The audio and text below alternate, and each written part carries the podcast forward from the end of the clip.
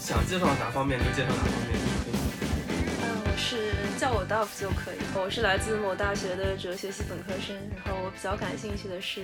心灵哲学，然后比较喜欢分析哲学的方法。就啥叫心灵哲学？就是一个纯外行，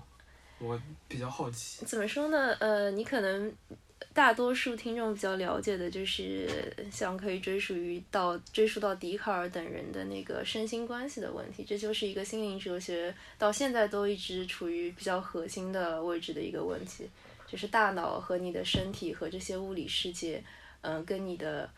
心灵或者说我们以前所谓的灵魂，然后这里就包括你的感受啊、思想啊，或者贴一个大标签，大标签就叫意识这些东西之间的关系，就是身与心的关就系。是类似于意识和你的物理状态，对就有对点像那个那个那个船的那个，就那个有个很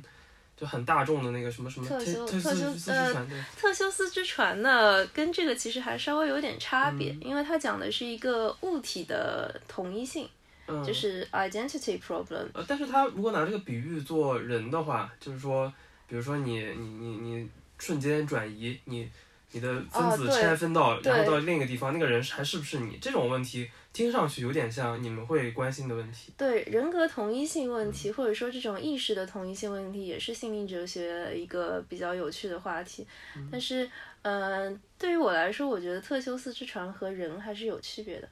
嗯，因为船的同一性是我们去或者说客观的去分析它，但是个人同一性的话，跟我们的这些主体感受、我们的意识、我们的这些记忆啊，或者说性格特性都有关系，而这些是一艘船所没有的。嗯，而且我们之呃，刚才你讲的那个说什么意识和物理的同一性嘛，嗯，你你刚才讲这个关系或者说同一性，它是一种呃共识的同一性。但是如果是人格同一性的话，肯定是有时间的维度，还有个时间之间，它是一种哦历史的同一性。但是显然这两个问题都是心灵哲学会关心的。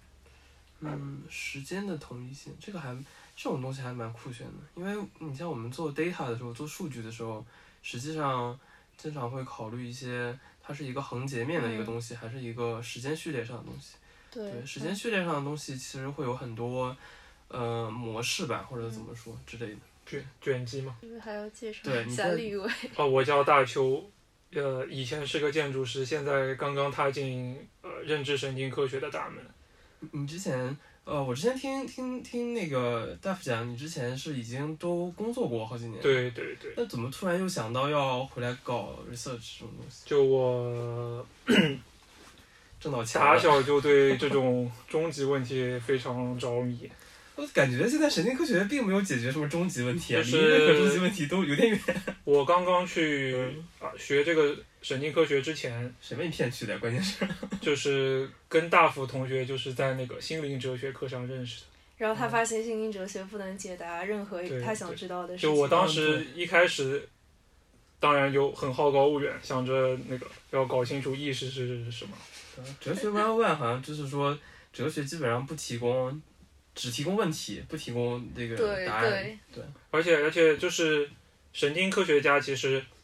更多的都是一种 bottom up 的工作方式，嗯，就是对他就看我，现在什么东西可以很靠谱的做，然后我对就对嗯，把那个知识一层层垒起来，对让他们相信最终有一天你可以垒到一个高度去回答一些困难的问题。是的。现现代科学除了极少数的像比较理论物理那种，绝大多数的现代科学都是这种方式，就比较经验主义。对对对对对，说其实感觉很多人觉得科学家好像都是有什么很理性呀之类的，但是实际上，呃，用哲学的角度来说，它不是那种理性，它反倒是比较是很勤奋嘛。对，它反倒是比较经验主义，就不是那种对对或者对说是很理论经化经验理性，对对对的对的，就是它的理性来源于。就是我有一个假设，然后嗯我要用实验来证实这个假设，然后再提出新的假设。对，然后一点一点的去完善一些对说对法，嗯，像现在心灵哲学也有一些人在试图把心灵哲学的一些概念和经验科学的成果嫁接起来，但是，呃，以我来看，就是这些还是非常不成熟的，当中有很多的 mismatch，或者说很随意的这些嫁接，然后会导致整个概念框架更加混乱。哇，比那如说那个像、呃，有一个很著名的那个 Libet 自由意意识意关于自由意志的这个脑电实验，然后每个神经科学家都在想，不好意思，每个心灵哲学家都在去给它做出不同的解读，然后他们用的那些概念意思都是不一样的，得出的结论也都是完全不一样的。所以说，就目前为止，呃，对于意识的哲学研究还是比较在上层的，比较跟嗯经验无关的。那你现在在做哪方面的脑科学的研究？就我我其实转行过来也就一年吧，一年多，嗯，去年然后年中，嗯，差不多，对。然后 自己当然就现在做的一个相对简单的实验吧，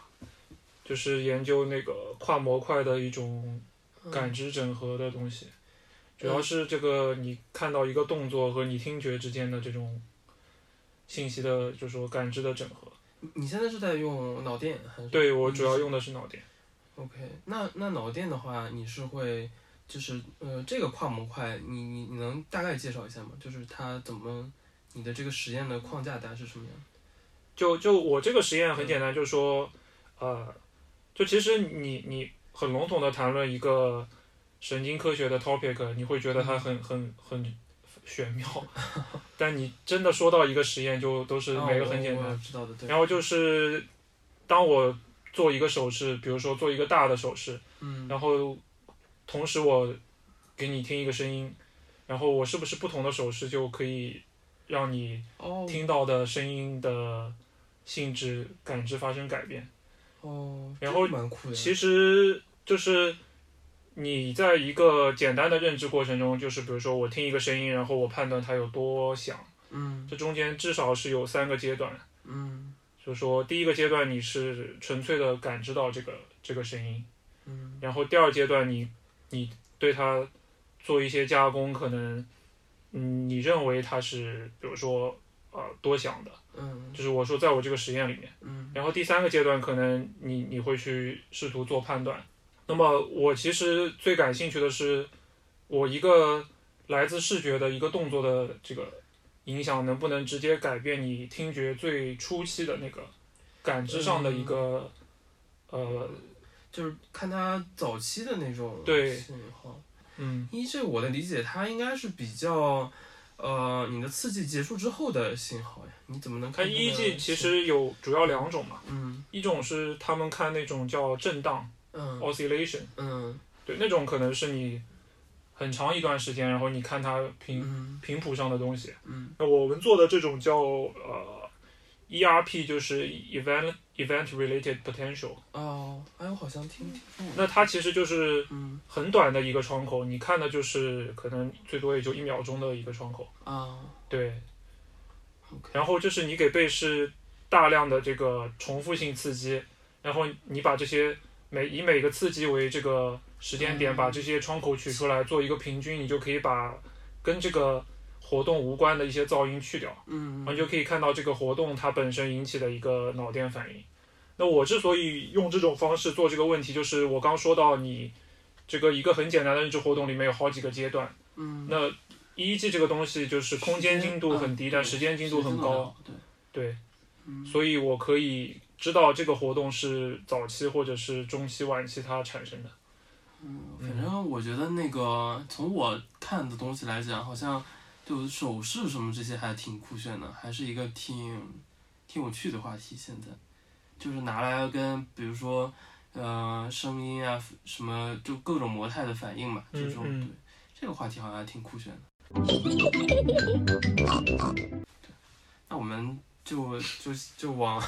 嗯往今天的 正题上讲一讲。对，今天我们就请两位来，主要就是前一段时间，呃，正好有那个一个蛮怎么讲，蛮有公共效应的一个一个脑科学的一个新闻，对，就是 PR 做的比较好，然后就是斯坦福的那边是斯坦福啊、耶鲁耶鲁的一个团队，然后他们把一个死从屠宰场里拿来的已经死死亡了四个小时的一个猪脑，给它接上了一套维生设备，然后给它呃就是相当于输入灌注一些那种维生的一些液体呀、呃具体的里头是怎么回事儿，我们就的可以待会儿再讲。然后大概就是说让它恢复了一部分的呃功能。当然，其实我们现在用比较专业的观点来说，肯定说这并不算是让它呃复生了或者怎样的。但是，但是在这个新闻的传播当中嘛，大家就是比较有噱头的说法，就是又把这个猪脑相当于一定程度上它复活了，对。然后这个新闻还算是。呃，这两年脑科学里我知道的比较大的一个新闻，还是传播比较广的一个新闻，所以我们今天来聊一聊这个事情。对，而且正正好跟两位的就是专业都有点关系。呃，像像那个大邱他是做脑科学的，那肯定是从脑科学的角度有些关联。然后大夫是搞心灵哲学的，就像刚才讲的这些，呃，所以说也会跟这个我们怎么确定它复生呀之类的，包括说呃怎么界定呃这种它是不是真的死了，以及说呃这个脑子它哪怕复生了之后，在一个维生系统里，它是不是真的可以算跟以跟那个在生物身上的那个是不是嗯能起到相同功能等等等等，对吧？这些话题，我们今天就来聊一些这种话题。好，嗯我就讲，呃，嗯我你可看以到这先个对，你可以先讲新讲闻。的第一反应吧，我第一反应可能很多对这个具体事件不是很清楚的人，第一反应就是缸中之脑啊，就嗯 跟我们原来那个大家都很喜欢的怀疑论情境非常像，都是把脑子取出来放到一个一个缸里，然后通过一套设备，然后让这个脑子某种程度上运转起来。但其实仔细一想，这两个事情就是从他们的利益来讲，就完全不是一件事情。呃，我需要讲一下缸中之脑这个事情。这个缸中之脑这样的一个怀疑论的思想实验，其实历史上非常悠久，就包括笛卡尔也就类似的怀疑过外在世界不存在，都是只是我们的意识，你没有办法区分是。现，比如说放到现在的情境下，你没有办法区分是一个虚拟世界，或嗯者说一个虚拟现实，还是你的真的现实。嗯那么，当希拉里·普特南他八十年代第一次提出这个思想实验的时候，他是想证明我们不是缸中之脑。就是嗯、呃我们先从缸中之脑的，就是他当时的这个描述说起吧。你可以介绍一下，就嗯是嗯，这位对这个人叫对，希拉里·普特南 （Hillary Putnam），嗯 OK 他是一个非常非常牛逼哲学家，就嗯是死了也没有几年。嗯，他当时设想的是这样一个情境，就是以某一个邪恶的科学家，嗯或者说纯粹因为机缘巧合，当然这种巧合是非常非常微小的，只存在于理论当中。我们其实根本没有什么身体，根本没有什么外部世界，根本没有什么桌子椅子，就是脑子放在一个装了这种维生系统营养液的一个缸里，然后跟计算机相连，然后可能是科学家在操纵计算机或者是某些嗯、类似于黑客帝国对那种对对，就是这样，就是一个很 Matrix 的场景。嗯然后这理论上是可以做到有血有肉的、真实的在这个世界里的人，他的所感所思，就是他的主观意识和这个缸中之脑的主观意识是质性上是完全相同的。你理论上没有任何方法可以分辨，就算你甚至会一个缸中之脑，你怀疑自己是不是缸中之脑，比如说我我我怀疑自己是高是不是高中之脑，我会不会没有手？他一看，他一捏，然后他都会有这样的感受，嗯都会有摸到手的感受，都会疼之类的。那所以说，这似乎是一个非常大的困境。似乎我们只能说啊，我只好相信我不是高中之脑，我只能假设我不是，但我真的没有办法确证是不是，因为没有办法。然后普特南呢，他当时搞了一套理论叫语义外在论，他的意思是说，我们平常说话一个词，它的指涉的对象是要通过一定的合适的因果关系连接起来，我们才能成功的指涉它。也就是说，一个人他不能随便的说一个缸中之脑，然后这个缸中之脑就承载了某些意义，就承就指向了这个世界上的某些东西，而是说我一定要跟这个东西发生过一些呃物理上的因果关系，或者说我听别人介绍这个概念，然后那个人跟缸中之脑发生过比较直直接的关系，或者说我是接触过脑子，我也接触过缸，然后我把这两个东西组合出来，产生了一个缸中之脑的概念。所以说，普特南的这个论证的关键在于，假如假设我是缸中之脑，那么一个缸中之脑说我是缸中之脑，它这个缸中之脑指涉的不是我们假设我们是正常人所说的那个缸中之脑，因为我们正常人可能跟脑子和肛有这样的接触，就是呃嗯、呃可以我的理解，比如说是，嗯、怎么讲？就我可以同同时认定这两个东西，对吧？嗯，所以我的这个想法是说，我能就有点类似于我可以分布式的给他们一个概念，但是对于它本身来讲，它是没有办法看到它的，就是好像我觉得这个我的理解，就比如说他呃人的思维，它都是一个一元的一个东西，就是你只能从自己的视角出发，比嗯如我看不到你的视角，所以我没法确定说，呃，嗯、我怎么才能？我觉得这里可能稍微有一点点偏，嗯因为其实我呃，其实这个跟概念的什么组合、嗯什么分布，如果我没有理解错的话，嗯关系不是很大。嗯它主要强调的是要有一种合适的因果关系。就是说，嗯、就是我我我理解说，我们真的人是，如果我是真的人，那我就接触过真的刚和脑，对，就是以一及个我就可以把它们整合出“缸中之脑”这个概念。但那个“缸中之脑”在他的世界里，他所即便他接触到了缸和脑，那个也不是我们真实接触的缸和脑，所比以如“缸嗯中之脑”和真实的缸和脑没有一个直接的因果关系。呃，我们先把你就是这想表对，是这个就意比如思说我们语言习得的过程中，都是跟生活中中的东西有接触，除了一些非常非常抽象的，比如说民主、社会这种东西，嗯就比如说盲人，如果一个盲人说什么红色、绿色，其实我们很难说他真的成功的指称了红色、绿色。如果他是嗯先天失明的话，因为他没有这个直接经验。而我们一般认为颜色是要通过一些直接经验，你才能真正的知道这些词指的是什么的。那比如说回到刚才那个缸中之脑的例子，当这个缸中之脑说“我看到了一棵树”，可能这个“看到”也得打引号，因为它没有眼睛嘛。但是它这个树呢，指的指代的东西就很迷了。就大家有各种的分析方式，说它这个树到底是什么东西。首先，它肯定不是我们平常真的不是缸中之脑的人所看到的那种树。有人说这个树呢，可能是那个邪恶的科学家的脑子里的树，假如有一个科学家在操纵哈，那个科学家把这个他的书的概念用一些代码移植到了那个人的脑子里。但是还有第二种可能，比如说这个树其实是某一种幻象或者说图像里的树，或者说呃，在一个 image 呃 a tree in the image。然后第三种呢，有人说这个指代的是呃某一些电信号或者说电脑的一些连接之类的，就是跟嗯也是对在他脑子外面的东西。就是电信号这个反已经可以实现这个事情了，其实对，就是对但无论如何，不管这三种情况中哪一个，我们按照普特南的说法，嗯哦就是嗯我们都能知道这个树指的不是那种树，所以再回到缸中之脑，当一个缸中之脑说我是缸中之脑的时候，这句话肯定是错的。因为他所指的这个缸中之脑是跟他有某种因果关系的那个缸中之脑，而肯定不是我们怀疑自己所是的那个缸中之脑。嗯，也就是说，他不能，比如说，我们可以，呃，比如说现在，呃，一个盲人，嗯呃，有那，呃，也不是盲人吧，就癫痫病人，嗯然后会有一些侵入式的那种脑电的实验，然后可以给他放一些电信号，嗯他能让他看到一些，呃，我想让他看到的图像，嗯就能做到这种程度。就现在在脑科学上，比如说可以让他，我我记不太得具体他们给他放，就是放了什么刺激了，当然这个就很难了，能设计出那个刺嗯激来。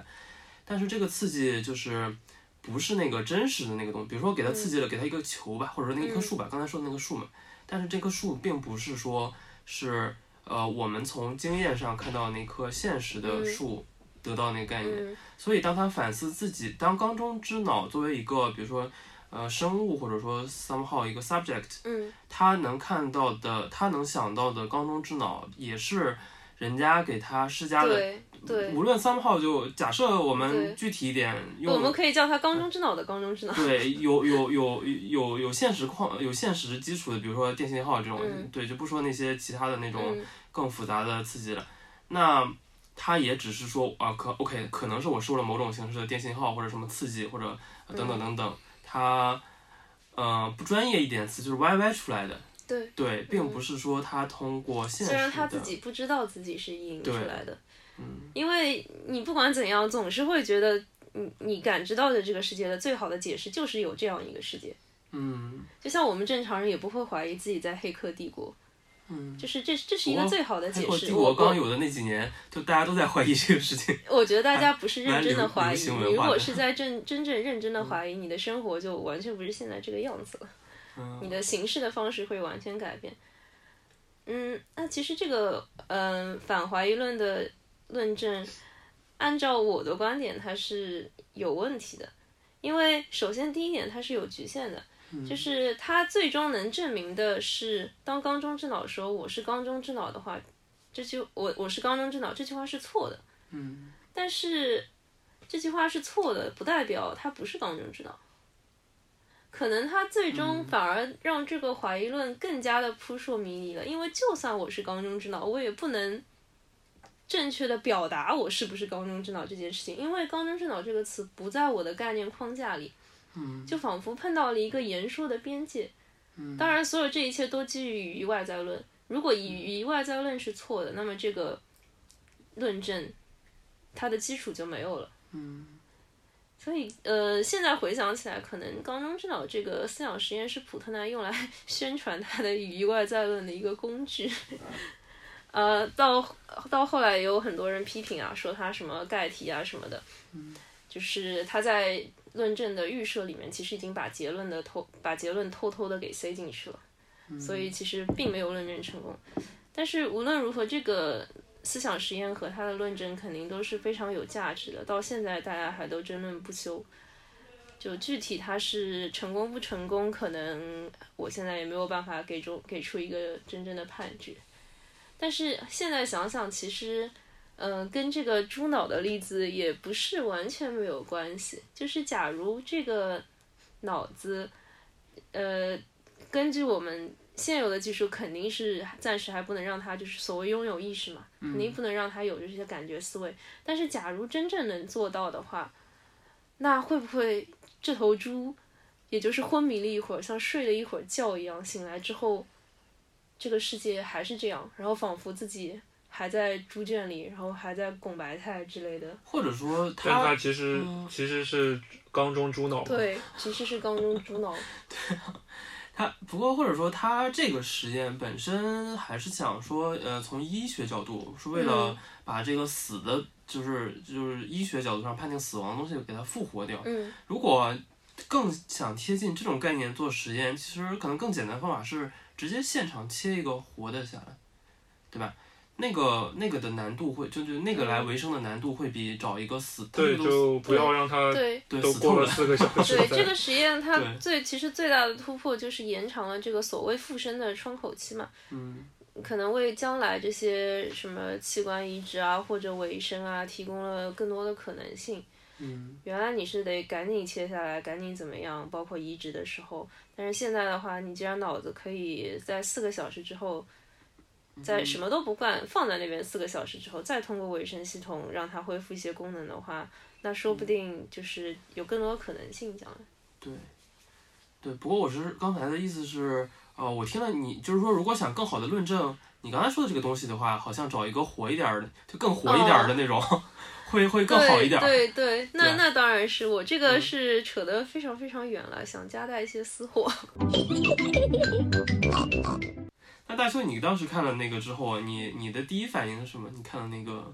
呃就就新闻之我后，我其实最开始因为你看到这种标题嘛，嗯，他内心毫无波动，然被后耍就的多主要了。是 Nature 他自己的新闻稿的标题就挺，对对，Nature 就都都变成标题党了， 就就复活嘛，然后就啊，好好激动啊，我 要看，然后看完了发现，哎，好像这个功能并没有复活嘛，对，并有点不失望。然后那回头又一想，觉得其实这个事情还是有意思的，至少它就迈出了这么一一小步，嗯就是你之前可能都不会去想这个嗯附身这个事情，但是他这一小步迈出来，那你可能大家就开始思考，是不是这个死而复生这些事情都是可以放到日程上来了，对，对吧而且这些人脑洞很大，他们直接到屠宰场拉了一个大家都认为死透了的 猪。对他他他们还这个还嗯是还是故意的，就是这样的，因为他们就就是像刚才说的，不想挑一个比如说现切的这种，对，对吧？还是想找一个对更死一点儿的这他种们。以后可以到海底捞把猪脑救下来。 那个那个冰冻过的那个估计不行了，已经 海底捞是冰冻过的吗？太过分了。好像都是要冰冻的，这样啊这个不冰冻不哦要能吃杀的。菌是吗哦对的对的，就是杀寄生虫什么的，对。因为呃，我我其实个人对这种永生啊或者死而复生这种技术是挺挺感兴趣的。嗯，因为我呃，可能就是从伦理学的角度来说，我是一个这种超人类效用主义或者说哦 utilitism，嗯、怎么就是效用主义 Consequentialism 怎么怎么解释一下？就是说就是嗯最早的版本就是边性的那种功利主义，嗯，就是说我把所有人的这个利益最大化。嗯，当然你可能会遇到说是这个一条狗命和整一体个人的快整乐。体的最大化，还是说我人均也要怎么怎么样？嗯，不能就是说穿梭的那种有的人很，高，有的人很低。嗯然后，但发展，但它那个东西是有局限性的嘛？对边有沁密尔到后来就发现这个计算实在是太难了，像边沁它就是一刀切，所有的东西它的赋值都是一样的，但是到密尔时候我把所有的快乐分等级，但是还是算不清楚，就是这个等级谁来划分也是一个大问题。哇，那我们做经济学其实就我当时以前学经济学的时候，对，就只是在在这个做基这些础上模型。边沁就我们从休谟、边沁，这都是我们的祖师爷之一， 反正。对，包括这个，其实最大是这那个这个我我大概是知道的，不过你这还是希望你解释一下。就是，但是到了现在，可能你说叫这个后果主义更强了，嗯就是因为因为如果你就长期经营在这种生物学啊这些嗯当代生物学啊，尤其如果你很相信进化论的话，嗯就是你你肯定是一个无神论者。 嗯如果你是无神论的话，你就会遇到一个道德问题，就是你说这些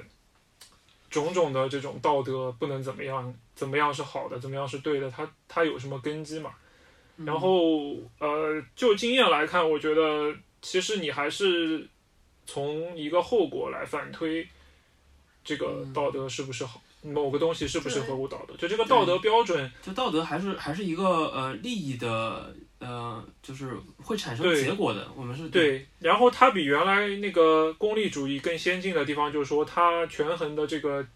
过程更加多元、更加复杂。嗯它不是说一刀切的，我就说要算出一个什么最大值什么的。嗯但是它至少是提供这样一个，给大家提供这么一个思路，就是说你是要思考这个后果。嗯，对，当然与后果主义对立的就是最典型例子，比如说康德，就是道德是绝对律令，它是不根据你的后果来反先推验的的。对对，什么是错的，它就是错的，嗯而且不以任何情境为转移，我们根本根本不需要去考虑它导致了怎么样的后果。对，所以所以，但是我我说的这个后果里面就不包就不仅包括你的这个利益最，就说。嗯，嗯，普通的利益最大化，更更多是你大家幸福的这种最大化。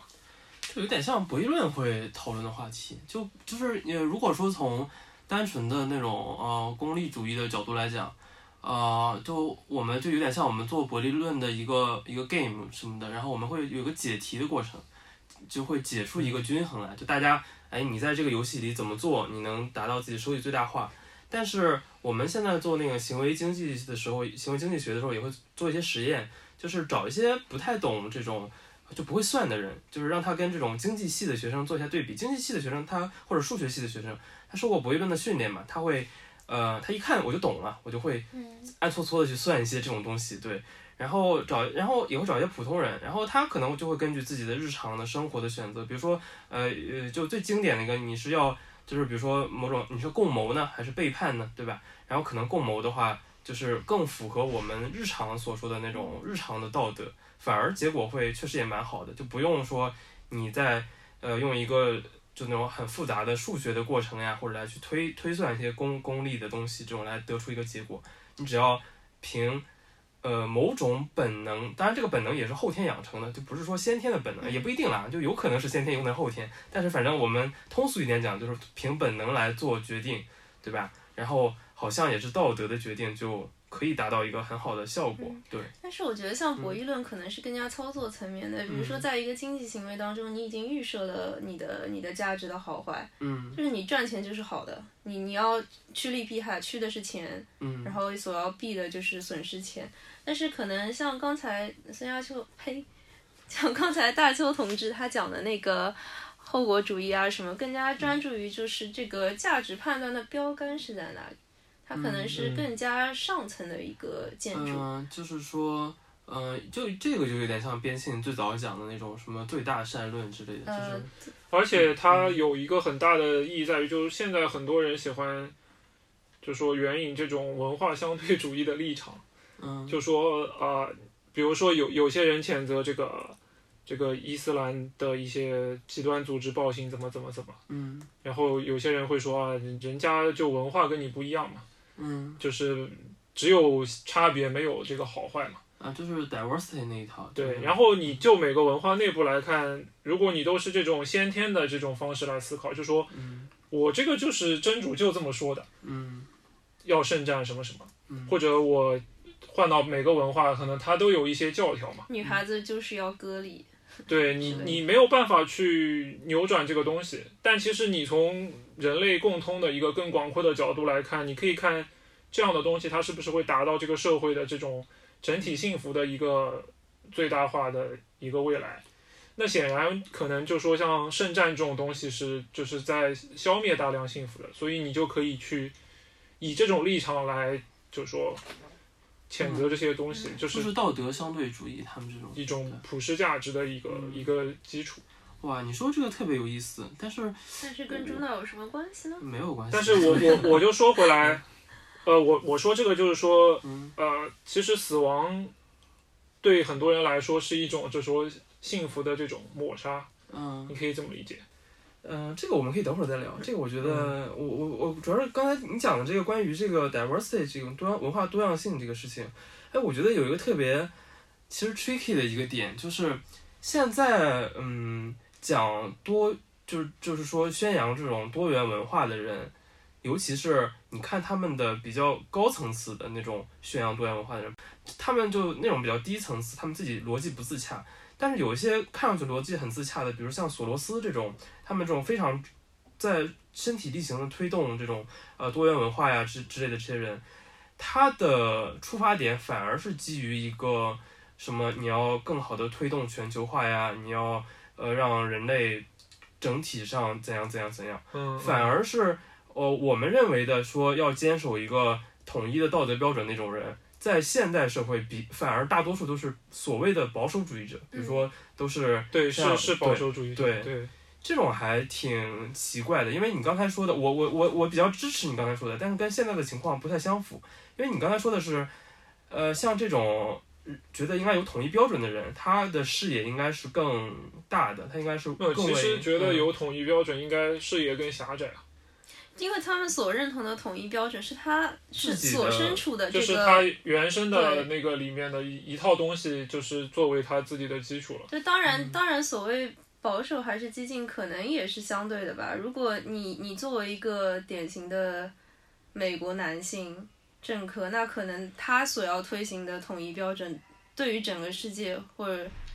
对于绝大多数人来说，都可以说是保守的。但是如果是一个很很小众异端的人做这样的事情，基于他的立场要推行一个统一标准，我们可能会评价说他是一种很激进的、很奇怪的行为。嗯他先说了缸中之脑，然后我说了一下这个后果主义，但是我说那扯得也太远个了后果主义其实是想说，就是我们多数人是不希望死的，对。然后这个猪脑的话，至少给我们看到这么一个可能，好像就是死亡并不是终结，嗯就说如果这个技术，我们假设它发展了，对吧？嗯，然后你即便脑死在现在意义上脑死亡了，但是在那个时候又可以把你就说啊、救回来，我觉得这是一个就是说值得值得探索的一个技术吧。但是你是觉得你的这种延长寿命是把脑放在一直放在缸里呢，还是要找一个新的宿主呢？一个那新的肯定年轻是的在身体。在最好就是在原来的身体里面直接救回来，不是说把脑子取出来了，再再救回来再塞回去，哦，这个好就像你还没有志向那么远大到这种延长到几百年的寿命是嗯吧？还是在就是目前的这个寿命的对对，框架就里还面是比较呃相对现实的一个一个那想法。那如果原来的身体已经毁坏的不行了，你觉得也是有信心把它修补好？但是这是这就涉及到那个个体统一性的问题嘛，就如果你要身体换的很多的话，就说我们把那个人救回来了，他还是不是原来那个人？嗯那这个这个，其实我觉得这个个体同一性是一个很虚，就说其实是个挺虚幻的概念。当然，我们每个人平时都不不会去想太多，就说我就是我，对吧？你就是你，然后可好像能在自 schizophrenia 己是个很会想很得多就很一些完整的、很独立的、很就是非常可以定义的、定义的很清楚的一个个体。嗯但是但是，实际上，如果比如说你睡一觉，然后假设你第二天醒过来，你突然失忆了，嗯，对吧？就是你的这种自传记忆都没有了，然后你也没有没有什么人认识你，那你也找不到什么文件，那你其实其实你自己都会怀疑，我还是自己吗？就是我们每天睡觉的时候，其实有一段时间，至少可能你的就一般来说的这种意识是停止的，它是你你每天第二天和第一天的自己之间都有这么一个，就说不得不发生的这么一个断裂，嗯对吧？那么，那么既然有这个断裂在，那我凭什么说我我第二天醒过来我还是原来的我呢？那我其实是靠这样一些很模糊的记忆才建立了自己这么一个身份的这么一个延续性。对记忆是最主观的一个因素，但是就如果放在更大的框架下来讲的话，可能跟别人对你的认知、你的身份、你的社会交往之类的也有一点关系，就是他们是对你这个自我身份或者说同一性的塑造是也是挺重要的。对，这个是很重要，但但是 就是我我从自己这个角度说，是因为就是你你是作为第一人称在嗯通达你的内心嘛，就是别人看你的，就说一个跟你不熟的人看你是不是那个人，他就是看你样子， 嗯，对吧？他其实就或者说他对你的这个统一性的认分认识是嗯很肤浅对的，我们预设了你长得还是这样，那么你皮囊之下的东西也不会变。对，所以我说那个个体统一性是个很虚幻的东西，就是刚才是第一点。那第二点就是说，呃，其实我们如果你活得很长的话，你一生中这个不同阶段，就似乎可以说你都是两两两个人了，对吧？对。然后甚至比如说，尤其你经历了一些创伤，或者是甚至是物理性的损伤，那你可能整个人都性情大变了，那那你对嗯就很比如说难某些著名病 人，对，很难说就是现在的你和比如说五年前、十年前的你就就是是同一个人。嗯当然，你在这个叙事上，你说可以把它连起来，但是尤其是不管是对你自己还是对别人来说，你似乎都都变成了另一个人。但是，嗯、我在想，如果说，呃，前一种就是你你刚才讲两种情况，第一种情况，你比如说你的记忆它直接就出现了，比如说失忆之类的，对对那这种就它的 storage 它的储存那就有对，问题就了。就有问题。那那这个就很明显的是个值得很值得商榷的事情，对，它不一定是一个人之类的，它统一性会有问题。但是如果只是说他的呃性情大变这种，比如说那个切前额叶的那个哥们儿之类的，嗯他这种只是说他的处理的方式变了，他可能自己无论是对自己的感知呢，还是说他的经验呀、他的经历呀，都是有继承的。就呃嗯假如他没有失忆的话，他也嗯知道自己变了，就像我们嗯也知道从小到大自己经历了许多但的其变实化。其实有一个，所以我们嗯但是对啊，就我的意思就是，你看我们现在就是从小到大，其实也有很多的、嗯呃状态的变化嗯。可能我年轻的时候怎样怎样，这几年怎样怎样。但是因为我们的记忆啊或者等等这成长的过程是连贯的，所以我们也不太会，一般来说不会对自己的这种成长的这个连续性出现一些质疑，对吧？嗯，我是在想，可能会不会这个反而没有那么重要了呢？就如果说只是说他的情绪之类的发生了变化，他的记忆本身对，问题不大的话，只要他知道我是我发生了变化，对，而不是说莫名其妙是变成了一个对我自己来说是陌生的人。然后当我说过去的我和现在的我，我都不知道他们分别指称的是什么，那就问题会比较大了。嗯，但其实就是，其实我我我个人会觉得，就说真正重要的，就说是你当下的一种这个经验。嗯那你这个经当下的这个经验背后，其实是你这个可能脑功能、身体功能的一种相对正常的这个运转。嗯就是我觉得你说一个东西是活着的或者死的，它是有意识的还是没有意识的？其实更重要的是说你在此时此刻的一个状态是什么样的。嗯就是对，所以我觉得就说像看看待看待生死，有意识和无意识，它其实它就是一个当下的一种状态。那么，那么这个猪脑，比如说，就说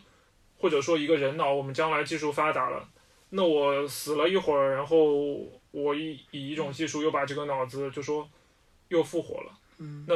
那它其实，我觉得这个过程跟我们睡一觉来说，其实也没有很大的差别。我觉得也没有很大的差别，但是问题是，嗯，你如果是塞回原来的身体的话，如果手术做得好的话，那几乎他可能自己都不会觉得有什么断裂，在最理想的情况下。但是如果是呃换一个身体之类的，我觉得，cyberpunk，，对，可可能有一些问题，因为你的你的认知、你的意识不仅是作为一些数据一样储存在你的大脑里，它要功能运转的话，跟对你的身体啊、环境啊对都是密不可分的。所以其实我说，所以说这个，比如说原来那个脑子把它复活，可能是最可行的，保留嗯最大程度的继承原来的这个人的身份的一种方式。嗯因为因为你你其实你真的，比如说我把一个脑子的信息全部读出来，再去造一个，那这个信息量非常庞嗯大。就是说我不仅包括这个它连接要怎么样的，还要包括它这个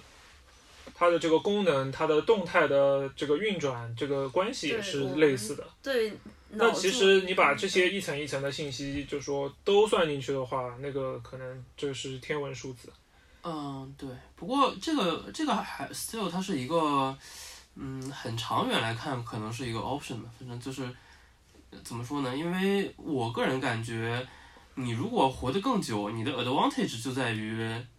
我我的经验、我的经历更多。其实，对，但嗯是你活到后面，你大脑也不行啊，你大脑的功能嗯也是对那越它来越退化的。那如果说，呃，我比可如能说纳比米较科幻一点说，纳米机器人修 复，甚至更科幻一点说，就是说像刚才那样说的，比如重建一个虚拟的人格什么之类的，对吧、但这个的这个的优势还是就是这个的好，这个事儿的好处还是蛮显而易见的。只是它的现在的我们以现在的技术来看，它是个呃太虚幻嗯的、太遥远的事儿。但是我我一直觉得，对于我来说，以一种虚拟的意识，就是虚拟的虚你拟会的实愿意体，然后愿只意以去干这个事儿我吗？我对我来说，这个事情仿佛不是很值得欲求。但其实嗯其实呃，我觉得换身体就不要说虚拟，其实换身体这个事情嗯就也会有点问题，因为因为嗯大脑它不光是大脑在思考嘛，嗯就你你大脑里肯定还有一些这种化学通道的整个一套系统系统，就嗯它甚至是这套系统像这个神经连接一样的一个网网络。对，嗯那你你这些这些化学物质就跟你身体之间关系是很大的。嗯，那假设我把我身体换掉，我换成一个这个机械身体，嗯那我整个首先我机械身体的话，我很强壮，然后外界的这种冷热刺激什么的嗯极端条件对我来说也不是什么大问题。嗯然后我里面这个身这个机械身体它可能给脑子的这种激素也不一样。嗯那这个身体就会非常大程度的整个改变我的这种状状态和性格，我相信。对。你你你会接受这种改变吗？那就我承认这个改变是肯定是非常明显的，甚至说是一个，呃，就确实你的你的状态就会发生变化，你的思考方式就会发生变化。但你会愿意接受但这种是改变吗？就就会嗯，当然你如果不多思考的话，你肯定是会愿意，因为你觉得永生嘛，谁或者说这个嗯对对对延年益寿谁不想的，对吧？对吧？那你我不不愿想啊，但嗯，你不愿意的原因呢？对，其实关键 是这嗯但个，是对你犹豫的原因，就是说他这样做是不是还有延续你之前的那种？就说嗯如果说那个新的人，其实他就是新的人，跟你没有什么关系的话，嗯，那你还愿不愿意？当然我，我你我你可愿能意是吗愿意的。 我也可能是愿意，你可以说说你不愿意的原因啊，在场就我 你我一方面可能是担心人格同一性的问题，因为，嗯呃，人格同一性不仅是说我们要要制定一个标准，说当前仅当这个条件下你就是人格同一性，你可以放心去永生了，而且这个人格同一性得是你自己能辨认出来的。就假如有人说你特修斯之船这样拼拼凑凑就是统一了，对于船来说无所谓，反正船也不知道，只有我们关心它是不是一艘船。但是我自己假如说并不能认同这样的人格统一性，我自己都不觉得自己是同一个人，那这个就很危险了。所这这是一方面技术层面，第二个方面是我是可能是比较比较原始的一种思维，我不觉得就是人类改造自然、改造自改造自身要走的那么远。就是我觉得像我们平常所说的治病、医疗和真正的这种大幅度的延长生命之间，并不是一个很连续的过渡。我觉得两者之间是有一个鸿沟的，然后我我不认为很值得跨过去，或者说我不认为很应该跨过去。嗯，那你这么想的，你觉得你的原因是什么呢？就是，嗯、直觉，对对，我就就只是是因为， 嗯，但或我者就现场想一想，编一个，其实就是我，我觉得人类的对自然和自身的改造应该是有限度的，并不是所有能做的事情都应该做。虽然说这件事情，嗯、我们目前来看好像不并不会产生什么毁灭性的后果，但是我很怀疑，就是真真的会不会有一些潜在的不可控的因素在未来等待着我们，然后到时候已经就收不回去了之类的。还有但就是，但我会觉得你无论如何总要往前走，然后对我到底好不好，在这里我可以从这个效用主义的角度来看。但是这个效用对于你来说，你现在的认知，对我现在没有办没有办法法去计算评判评判，只有说这个对东西真的有这个可能性了，可能才会有这种嗯，严肃的去讨论它的这个效果是什么样的。不过现在假我们就看那种科幻作品里想一想，感觉好像并除了一些，就还是真的只有统一性这个问题，可能可是一个比较直观的嗯扑面而来的问题，好像再没有什么其他更那个的问题了。怎么想都好像那个 cyber 一下好像都蛮好的，可可能还有一些人会会担心一些伦理问题，或者说嗯这些技术会不会就掌握在极少数人手中之类的。但对，嗯这这些肯就定就肯定太大是了，个这样聊起来 会非常复杂。统一性这个问题，这个困困扰哲学界已经那么几千年了，到现在大家也没有一个很标准的解答。但是大家基本上都是会会从你主观的心理状态来考虑。但问题就是，其实就是说对死亡的这种惧怕和对生的渴望是，就是所有人非常大多数人很核心的一种诉求。所以我觉得，当你有这种可能的时候，就会走走向这一步，嗯没有什么可以阻止。对，基本对，基本上是一个人类几千年都在干但这是个我事觉儿。得对死亡的恐惧可能是一种更加更加感性、更加本能的东嗯，西。除非让但是大家都练冥想。这个呃，关于死亡是不是真的在知性上可怕，我觉得可能有待商榷。因为我们小我小时候总会想，哎，死了之后什么都不知道了，超级可怕。但是我慢慢长大了之后，觉得活着知道那么多也并没有好到哪里去。嗯，但是但是你至少我提供社会提供这样一种一直活着的可能性嘛，然后肯定也要提供一种让你选择死亡的可能性嘛，嗯不会说我不让你死， 那就就说我要一个人就一直活着，也可能是一件很嗯，suffer 暴力的事情。对对，嗯那如果你可以自己觉得我活够了，嗯，我该体验的也体验完了，也没有什么新鲜感了，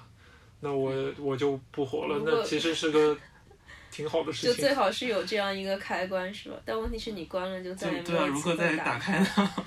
再也没有机会打开，别人没有权利帮你打开，否则就变成，因为你死了，你肯定是不能去操控的。然后然后连 test 一 次，对对对然后旁边有一可个以人看，哎，这个人怎么是大邱怎么自愿选择死亡了？我不开心，我帮开开。然后大邱活过来一看，哎，不对，我还是想死。 这不就是灯神吗？是吧？各种神话神话里的什么那种你多多 test 几次也就盖棺定论了。对啊， 其实其实还真的可以的。比如说我十年，对啊，我们公就是弄一个机制，十年问一次死的这帮人要不要再活过来之类的。OK，但是问题是，有在复活的可能性的这样一种状态，还能不能叫死亡？这也是一个很迷的问 题。呃对啊，就也不算是真死了，其实 对嗯，只是待机。对，因为我们呃普遍来说认为死亡就是一种完全 shut down 了，你不可能再有机会的这样一个状态。对，然后对于生的话，也不一定要定义成死亡的对立面。可能我一我们一般所所说这个人还活着，就是他可能有这样的什么新陈代谢啊之类的。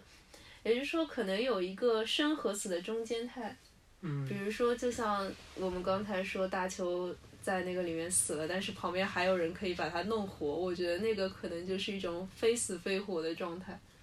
对，其实现在现在医疗上也就已经开始渐渐的有点模糊了。因为嗯，现在的这种，呃，就是临终的抢救嗯可以嗯延长蛮久的时间的，就几天就是插了管儿，它其实，呃，也是在迈向死亡的过程，但是实际上你拔了管儿，它可能当场就去世了。对，医学上对死亡的判定，可能嗯它不是一个什么生物问题，也不是一个哲学问题，而是一个非常实践层面，嗯，一因为个，各种因素最终对综合出来的一个判定标准。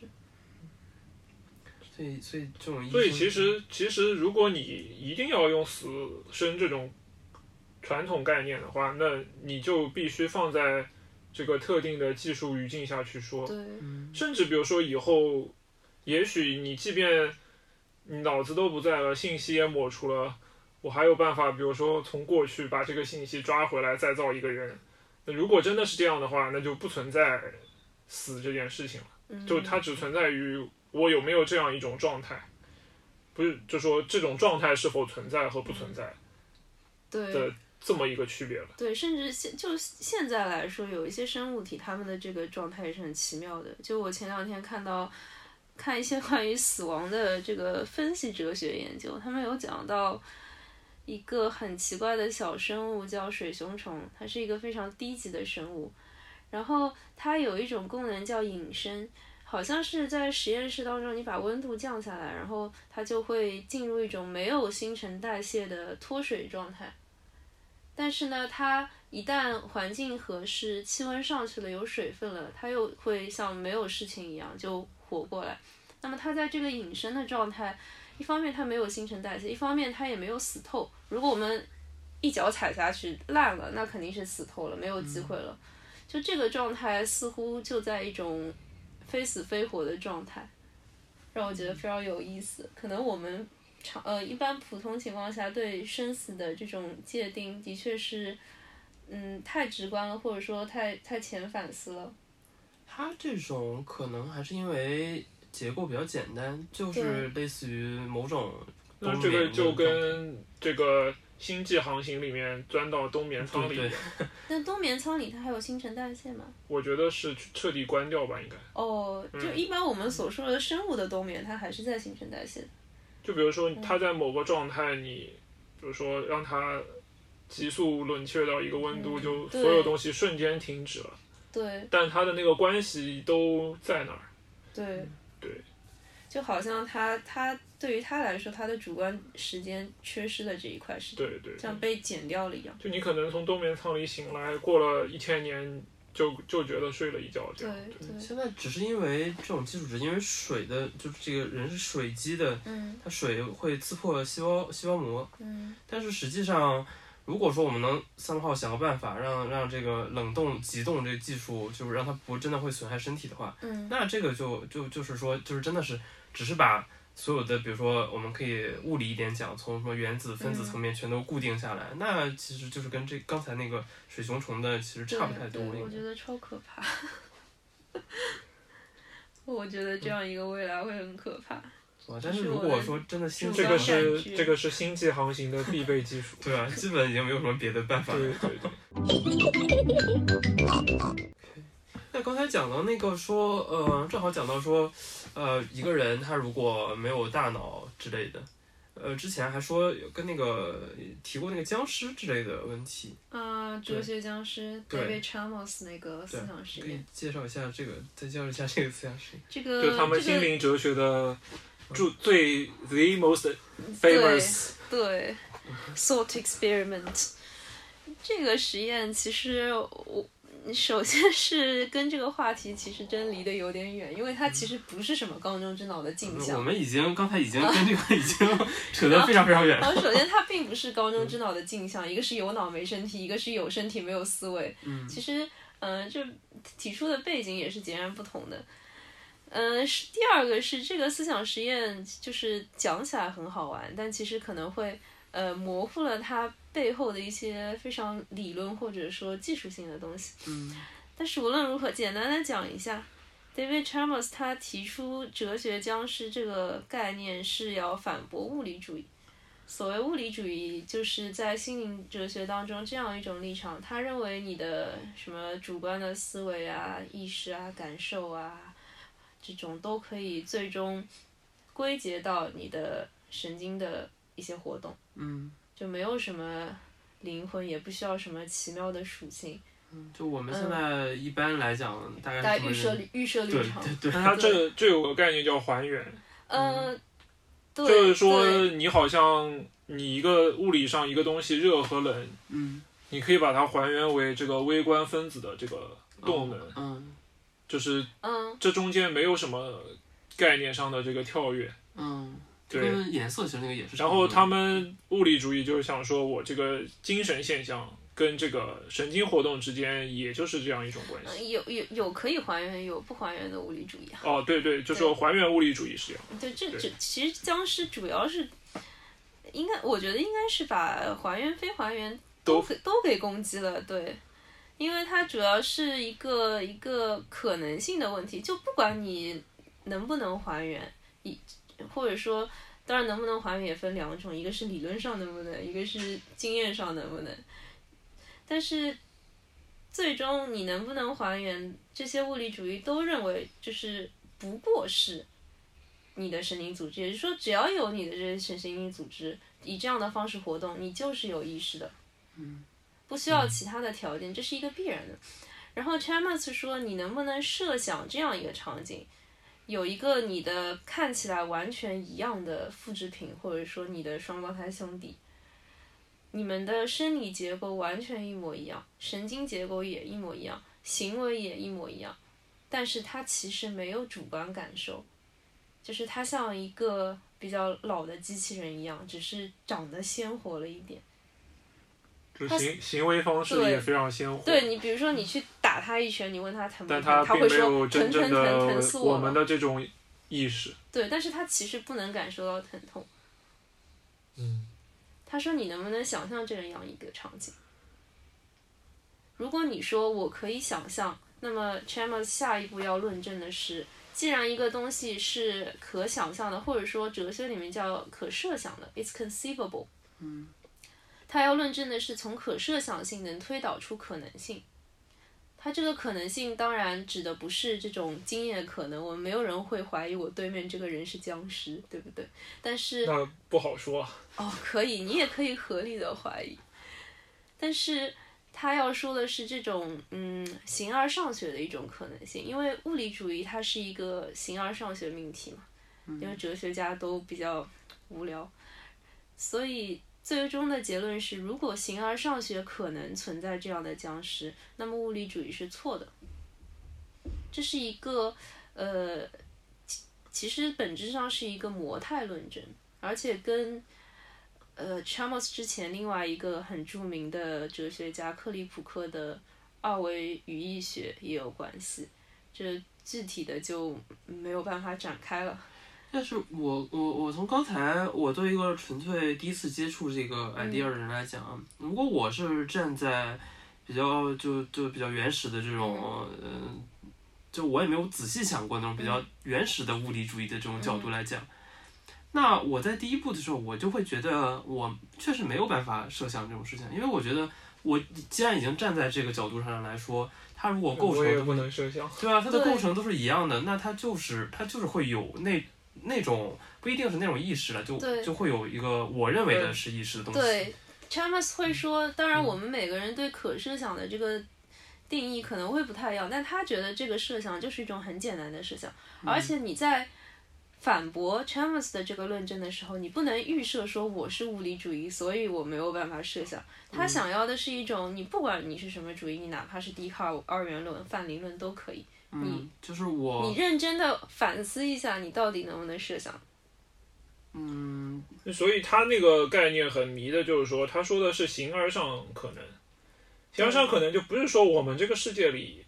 可不可能，他就是说你想象世界里可不可能。对，还讲到还是说可设想的啊，我想啊，就是说他是说他先提出一个概念，你可以用符号来表达一下吗？就比如说，嗯呃，就这样一个僵尸，他跟你物理上完全统一，但是他的呃意识跟你不一样，所以我们可以把它写成 P 且非 Q。嗯比如说 P 是 physical，、然后 Q 是啊，sorry，呃 P 且非非 C 好了。嗯、你可以把第一步写成你设想这样一个场景，P 且非 C P 代表 physical 就是物理属性一样，然后 C 代表意识，对，也就是说它物理属性一样，但是没有 consciousness。嗯，然后第二步是证明这样一个公式是可能的，这样一个场景是可能的，也就是从一个很直观的设想还是不能设想，推导出一个形而上学的可能性。然后，既然形而上学这样的是可能的，那么物理主义就是错的。但是它这个，我还是在想这个设想问题。那这不相当于一个 assumption 嘛，相当于一个假对设了。对，我怎么能从一个假但设就来做一是个这个设想本身也不是牢固的，就他也没有证据来证明它的证假明？这个，就说但是嗯他至多证于证明物理主义不一定是对的。对，就是说我我我存在这样一种，这是一个这假设嗯样的不是不一定是对的。假如我作为一个物理者，我说，只要有这样的物理的属性，就一定能产生这样的意识，这是一个一定。也就是说，我不能有两个物理上一样的人，一个有意识，一个不没有意识。那么，这个僵尸论证可以说是一个归谬法。嗯，只要我只要我他说提这出是一种可能性就可以。对，对。但是它这个最讨厌的是，它这个可能性是从可设想性来出发的，嗯对，然后这就之间有一条鸿沟，它其实到现在都没有很好很好的弥补它，所以我们到现在其实很少有人真的去再去讨论僵尸跟物理主义的关系了，更多的人可能是关心它里面的模态的一些启示。嗯，哇，这个这个思考方法还蛮酷的，确实是蛮哲学的。就我这种不搞哲学的人，还是第一次看到这么想东哲西学的。家非常喜欢，就是 先提供一些似是而非的直觉，嗯，然后构造一些思想实验，然后通过这些思想实验来论证某一些东西，不管你表面上多没有说服力，对，你呃提出肯一个定新是的问错的。题， 相当于就是把你你自以为是的呃结论给的可靠性给质疑掉，对，对吧？酷炫酷炫，OK，就嗯你如果感兴趣，我还可以讲一个很有趣的事情。嗯，好的呀，嗯、有就是从柏拉图开始，嗯我们一般把知识分析为一种叫受到辩护的真信念，就是知识的三条件。嗯几千年来哲学家基本上都默认这个是对的，就是说，如果说大邱知道这台电脑是他的，是什么意思呢？首先，他要符合事实，这台电脑的确是他的。嗯如果这件这这句话是错的，那肯定没有知识。第二，他是要是一个是我有这么一个信念，对基于这个这样电脑一个信念是我的，对他，他首先要并且它跟事实相符。对他要 believe，而且他这个受到辩护，其实英语叫 justified，就是说它是以一种合理的方式，把或者发说票理拿出来给你看了一理眼，性，你不需要拿出发票才知道自己这个电脑是自己买的呀，你只要记得，比如说知道这个电脑就是我买的，然后我的记忆力也正常，我脑子没有坏，我是一个理性的人。但是，呃，一直到大大约五十几年前、六十年前，一个叫葛提尔的大哥，他写了一篇只有三页的论文，然后这篇论文到现在可能是知识论界最著名的论文吧。他构造了一个反例，他说知识不只是受到辩护的真青年。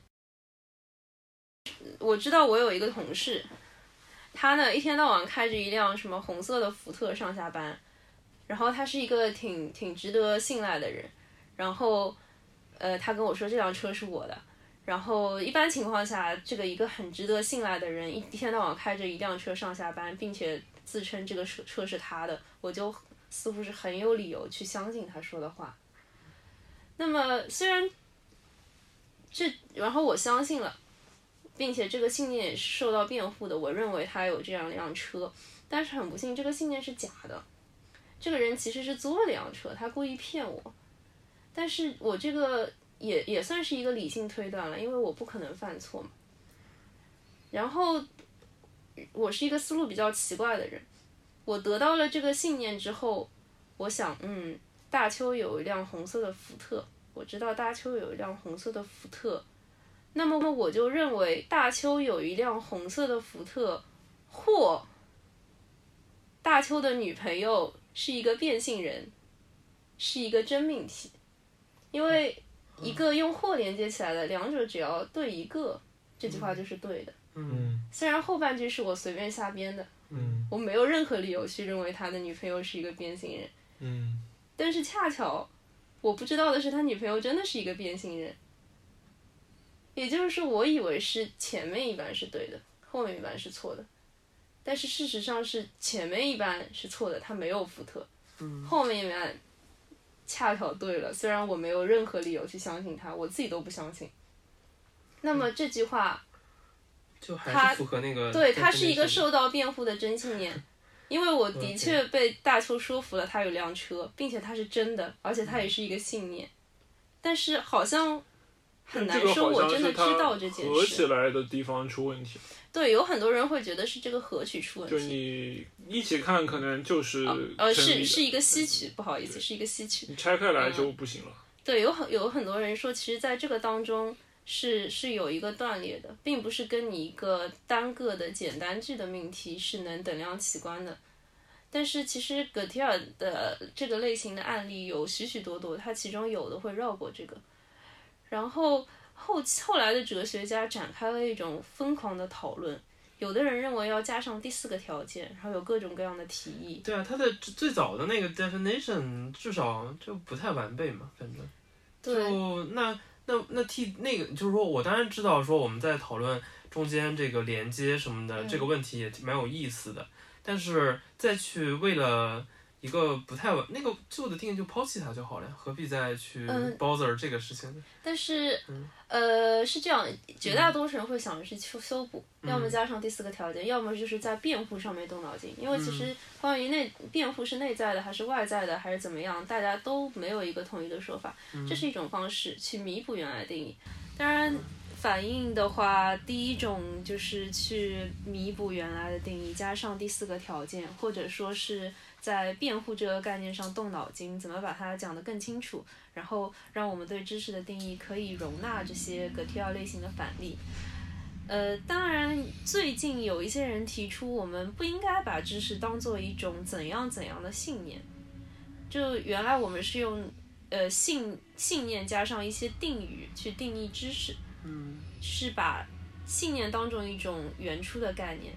有些人认为我们干脆把知识当做一种原初的概念，而可以说信念是怎样怎样的一种知识。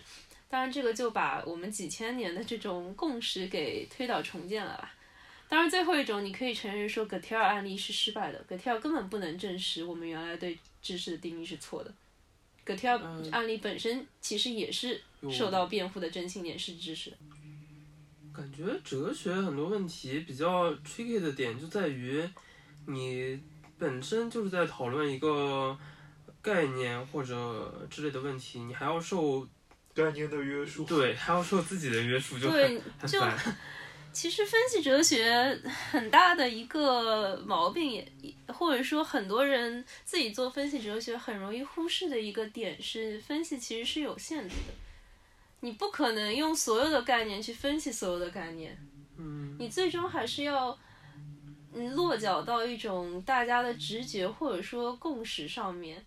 很多人可能会倾向于把分析哲学想象的非常的数学，就是你每嗯嗯所有的符号都有它很明确的意思，然后我们就像写公式一样的，把一些命题写清楚。其实这些概念本身总归要掺杂一些，嗯，你你的哲学直觉，甚至是生活直觉，而且最近呃有一些人在做实验哲学嘛，他们会把哲学上的一些概念，哲学家所想的和普通人的这种直觉进行一些比较，然后发现其实当中的差异还是挺大的。他他刚才说想讲一下什么意识的模块论和整体论之类的，你可以想一就个，是因为刚才那个实验，他不对我是们说我没有们产生意识说吗？回猪脑这个问题，嗯就这个事情，因为当时实验报道是说没有产生这种整体的这个哦对，功能性的反应，嗯就脑电上看吧。也就是说，肯定他是没有但是我意识们的。想，如果稍微进一步，它有一点反应，它某一个模块嗯的这个神经细胞又开始这个相对正常的工作了，那它是不是它拥有了一种局部的意识？嗯就这是个很有意思的问题，因为因为在那个现在神经科学，当然没有对意识有任何这个确切的定论，嗯但有一些这种候选理论吧。嗯那有有一种就是，它首先是这种模块论的，就觉得我每一个模块它只要以这种某种特定的这种功能方式运作，它就会有一个意识。比如说我视觉模块，如果如果我只有视觉的话，我视觉就有视觉模块里面的一种一种意识，当然不是我们呃那个种完整的意识。嗯然后我听觉模块有听觉模块意识嗯，然后最后这些模块它再以某种方式又形成一个动态的这个整体，嗯，或者说你也可以说这个动态的整体是个幻觉，其实你是你的意识是模块化的，当然你自己并不一定能很清楚的意识到这点。你有你有接触过那个静息态的磁共振吗？你你了解那个吗？Resting stage。啊，就是你你什么都不干的时候扫嘛，对的，对的。对对的感觉静息态的磁共振，其实他们就是在看一，他当然他们分了很多网络，就是因为没有 task，所以你不能说哦，我这个是受了什么视觉刺激啊，或者之类的。但是他们其实就有点像去找那个更高层一点的那个怎么整合下来。他们那现在现在来说，可能就觉得 OK，我们在静息态的时候也有一些视觉的网络，有一些听觉的网络，这些因为比较明确。但是还有我们不太明确的，就叫默认网络，就我们现在也不知道它在干嘛。嗯，呃，现在 Suppose 那块儿可能就负责一些整合的工作，而且那些可能就是确实是比较靠，就是比较靠后的，就是就当然是脑脑子那个解剖上是靠前的，功能上是靠后的区域，大概都是些默认网络的那对种东对西。对，但问题其实有可以分成两个阵营，嗯，就说一个觉得我很早期的模块里它就有意识了，就它嗯意识不是说一可个能到视觉皮层就已经有多了么复杂，对，它就是模块内就有意识了，嗯但你整体无非是说它又合在一起。嗯那还有一种一个阵营是说我其实要很后期的加工，嗯就是我把这些东西整个再做一个二次的表征或者怎么也好，它才有意识。嗯那这两种其实是这两种观点是很不一样的。嗯对然后第一种，因为因为神经科学对那个现在对视觉研究比较多嘛，嗯我很多这种包括对意识的实验也是拿视觉做的，嗯然后以那个呃科赫有一个科学家叫嗯 Christoph Koch，克里斯多夫嗯科赫，他他为代表的那个就觉得我意识在这个啊、颞顶交互的嗯或者后脑子后上方这一块区域，嗯就是这一块区域其实是一个相对就是说中早期的一个信息整合的一个地方，然后他觉得在这个地方就已经足以产生意识了。顶裂，后后呃就是裂呃呃，它叫后侧热区吧，它其实不光是顶叶，可能颞叶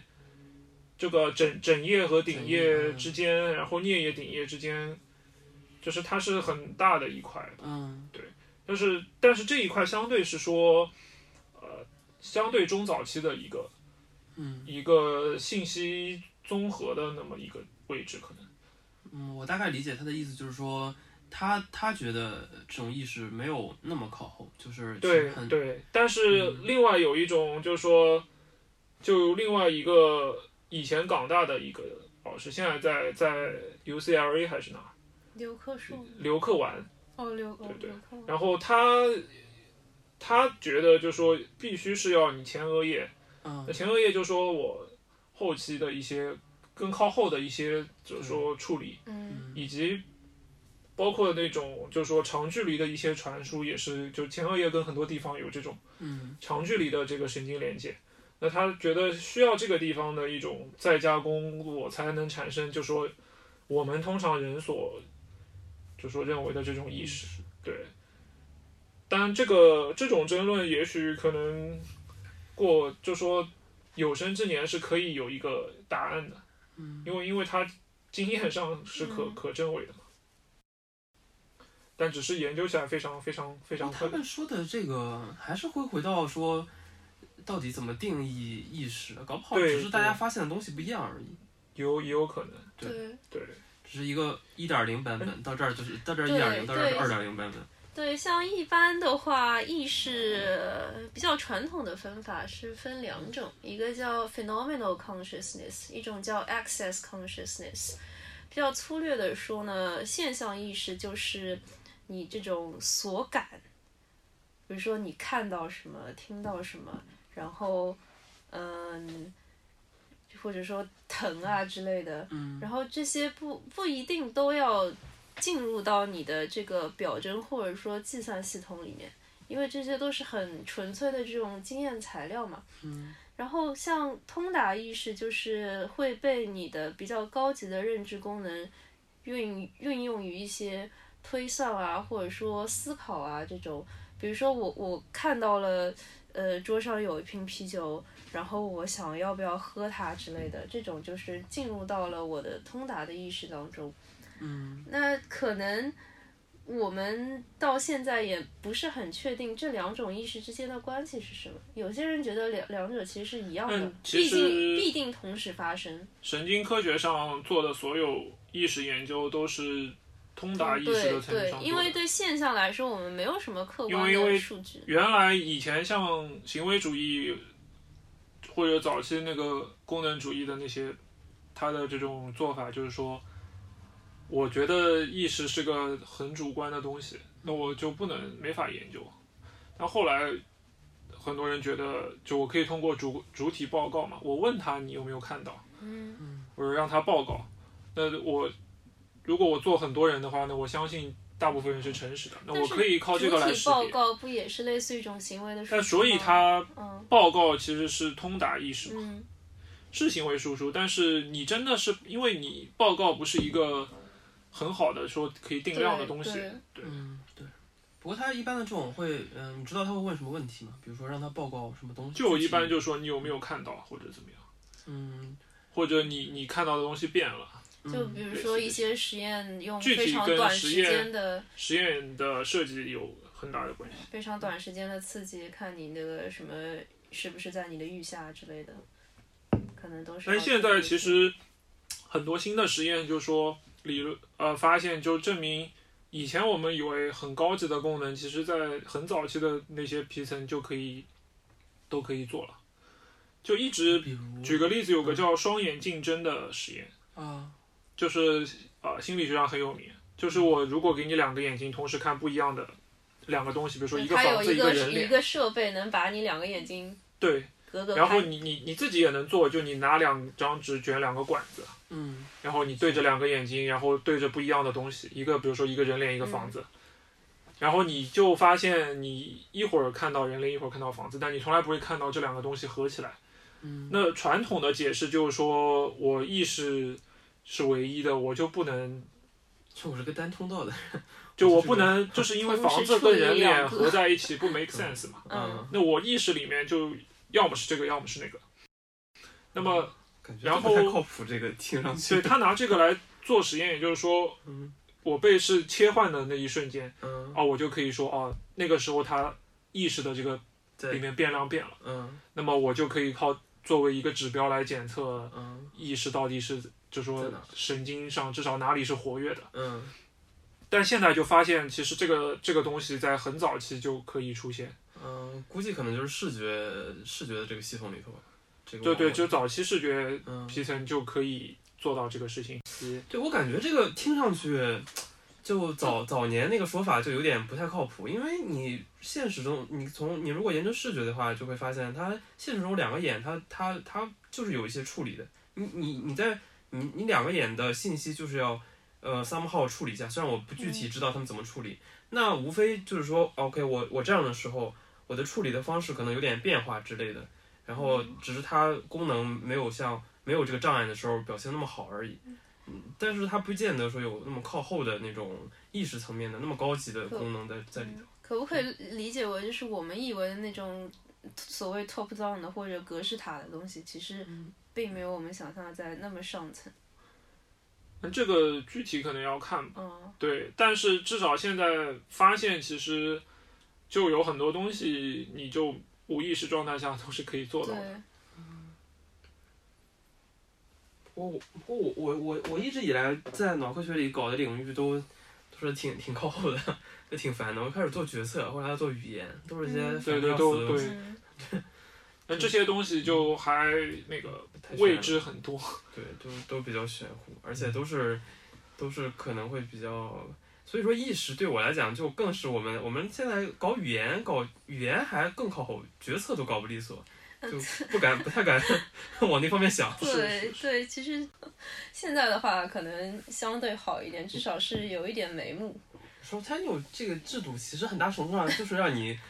为了保证你在年纪大的时候去搞一些特别奇怪的东西 对，比较自由联想去对搞一对些那种东西。拿到 tenure 之后就去搞意识。像像我们我们我们做那个我们以我以前学经济学的时候，你可能年轻的时候都在搞一些时政问题，就是一些嗯现实问题搞一搞。年纪大了，拿到 tenure 当了 professor 之后，才开始搞一些微观理论呀、那些纯粹数学的公式的东西。 Nabokov is sunlit now upon the beach at Grunewald. Brilliant and naked, just the way that